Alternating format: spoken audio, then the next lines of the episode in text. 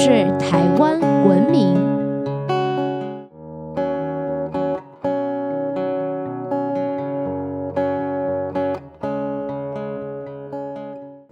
各位听众朋友们，大家好，欢迎收听台湾文明，我是热爱台湾民俗文化的新著名甜甜。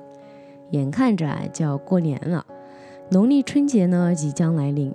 提起春节呀，我想大家首先想到的是什么呢？是红包、压岁钱，还是各式各样吉祥如意的习俗与事物呢？春节为什么一定要说好话、摆吉祥物，处处要讨个好兆头呢？新年的第一天啊，为什么非常非常的重要呢？所有精彩内容都在本期的台湾文明。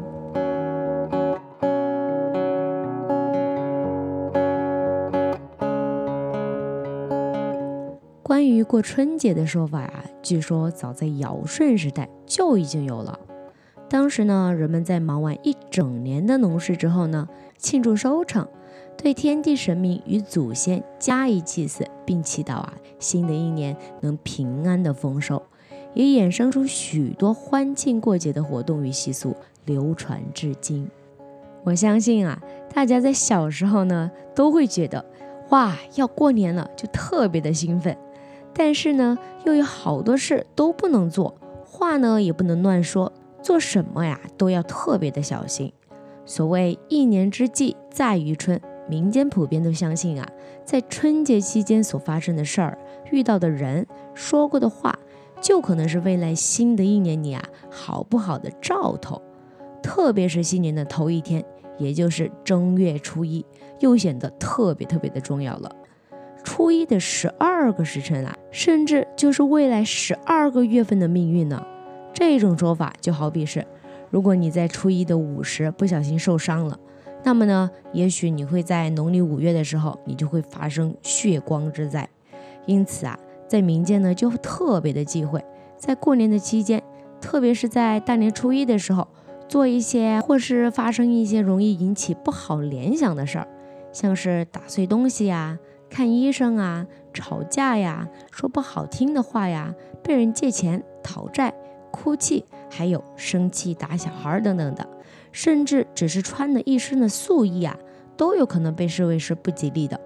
相对的呢，要逢人的见到了之后呢，要说吉祥话，道恭喜，还吃上所有带有吉祥物寓意的食物，以及啊，在家里面摆设象征好运、平安、升官发财的各种吉祥物。就预示着自己啊，未来的一年里呢，处处吉祥如意。接下来呢，就来跟大家分享的一些吉祥的事事物物。正所谓啊，民以食为天。春节的头一个重头戏呢，就是年夜饭了。年夜饭作为一年的结束与来年的开端，年夜饭菜色的寓意与讲究，就可以说是整个春节期间的开运饮食指标了。首先呢。过年必吃的就是微苦的芥菜了。芥菜又名长年菜、长生菜、灯年菜。芥菜叶片肥大饱满不说啊，而且啊还相当的耐煮，代表着长长久久。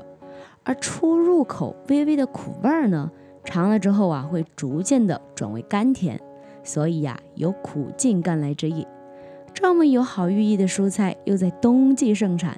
自然呢，就成了过年必吃的常年菜了。不过，在年夜饭上吃芥菜呀，也是有讲究的哟。必须啊，要顺着它长长的纤维，从头吃到尾，如此啊，就代表着长寿有头有尾。另外啊，在台湾的南部，常年菜呢是菠菜，而不是芥菜了。南部人吃常年菜的时候啊，也有个讲究。那就是啊，必须连根带叶的整根吃，不能像平常一样的切断了来吃。除了芥菜与菠菜之外呢，韭菜呀，因为“韭”这个字呢，谐音“久”，有长久之意，所以呀，也是年夜饭上常见的菜肴哦。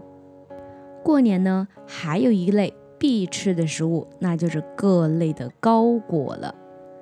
糕呢，因为谐音高升、高重。贵呢，用闽南语的发音呢，则是谐音贵人、富贵，加上糕类呢，大多都是经过发酵而制成的，也象征着发财、发展。像是年糕啊，也就是丁贵，吃年糕啊，寓意着日子过着甜美滋润，步步高升；萝卜糕呢，则是好彩头，好的开端；发糕呢，自然就是发财了。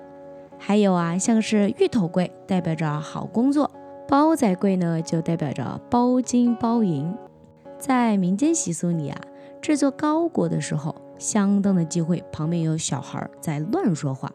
或是有不洁净的人，像是刚生产完的妇女啊、待孝之人呐，或是妇女月事期间的人靠近，否则啊，做出来的糕果呢，可能就会失败。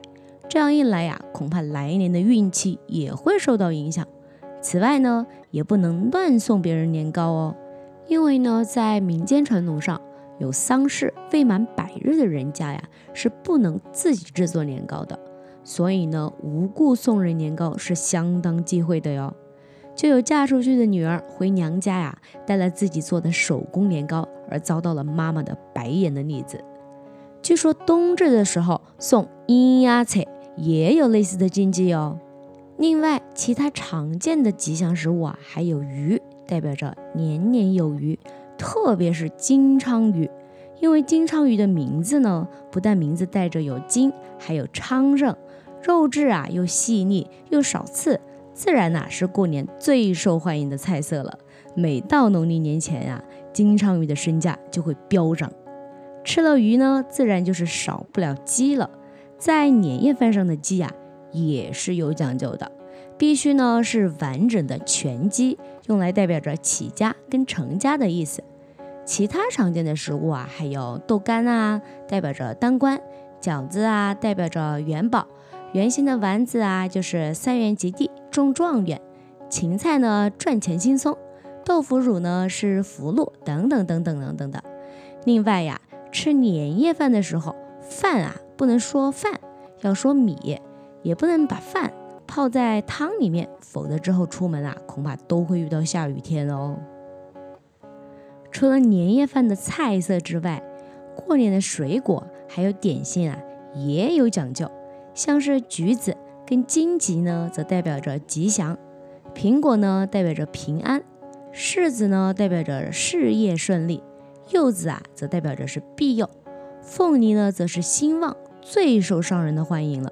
不过呢，不是每个行业都适合的哦。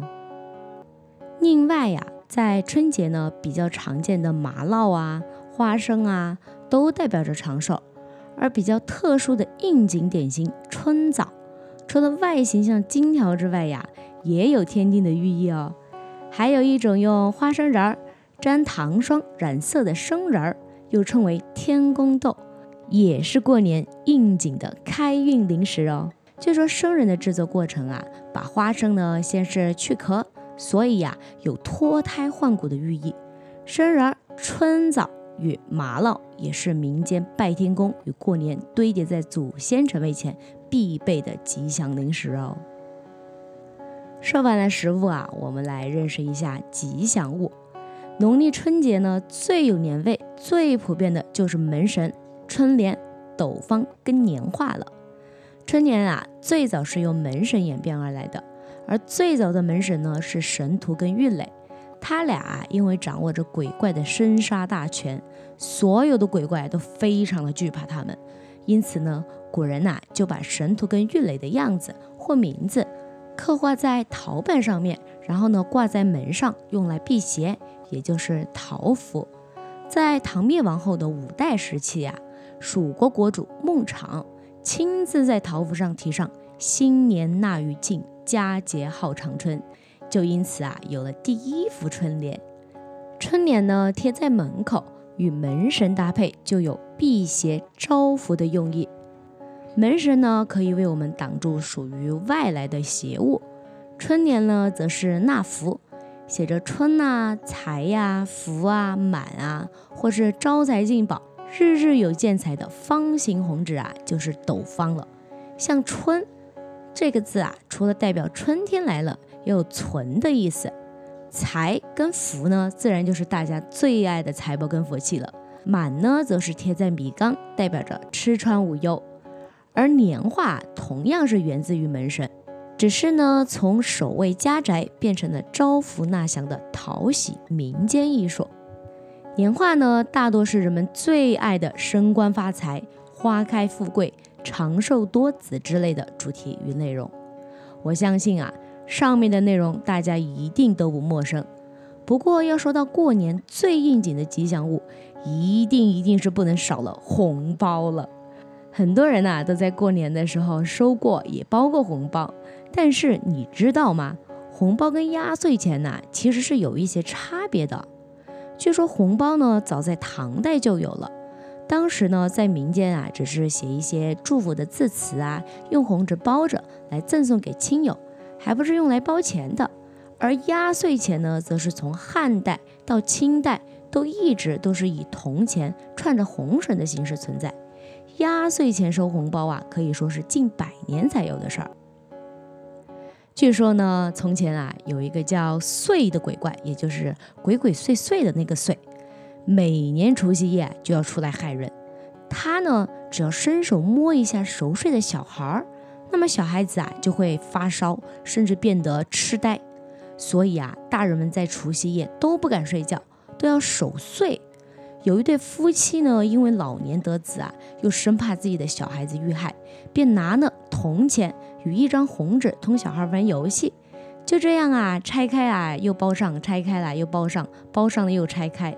没有想到呢，老夫妻啊，最后呢还是睡着了。到了夜里，一阵阴风吹入，果然岁就出现了。正当他要伸手摸到小孩的时候，就被红纸包裹的铜钱竟然炸起了一片的金光，一把就把这个祟给赶跑了。之后呢，人们就相信啊，铜钱跟红纸是可以制服祟的，所以啊，在民间也流行起来，用红纸包铜币，放在枕头下面来守护幼童，所以啊，也叫做压岁钱。这也是为什么早期民间呢会铸造写着“长年百岁”呀、“平安消灾”等祝福字词的古钱铜币，来给小孩当做护身符的原因了。直到成年礼做十六的时候才能取消的原因哦。其实呢，在民俗文化里啊，各种讨吉利的民俗都是人们对未来的期待与害怕。这些讨吉利的做法呢，无非也就是告诉自己，我们为人处事啊。很多时候啊，是可以选择好的那一面，与人为善，适时的转化心境，就能为自己招来福禄，化解灾厄。就像打破东西啊，是岁岁平安，而不是东西破碎就很倒霉。吉凶祸福啊，其实都在我们自己的一念之间。今天啊，关于过年的吉祥物，就先跟大家分享到这里啦。如果你知道有其他有趣的说法，或是我们错过的哪些重要的内容，也欢迎大家留言提供分享给我们哦。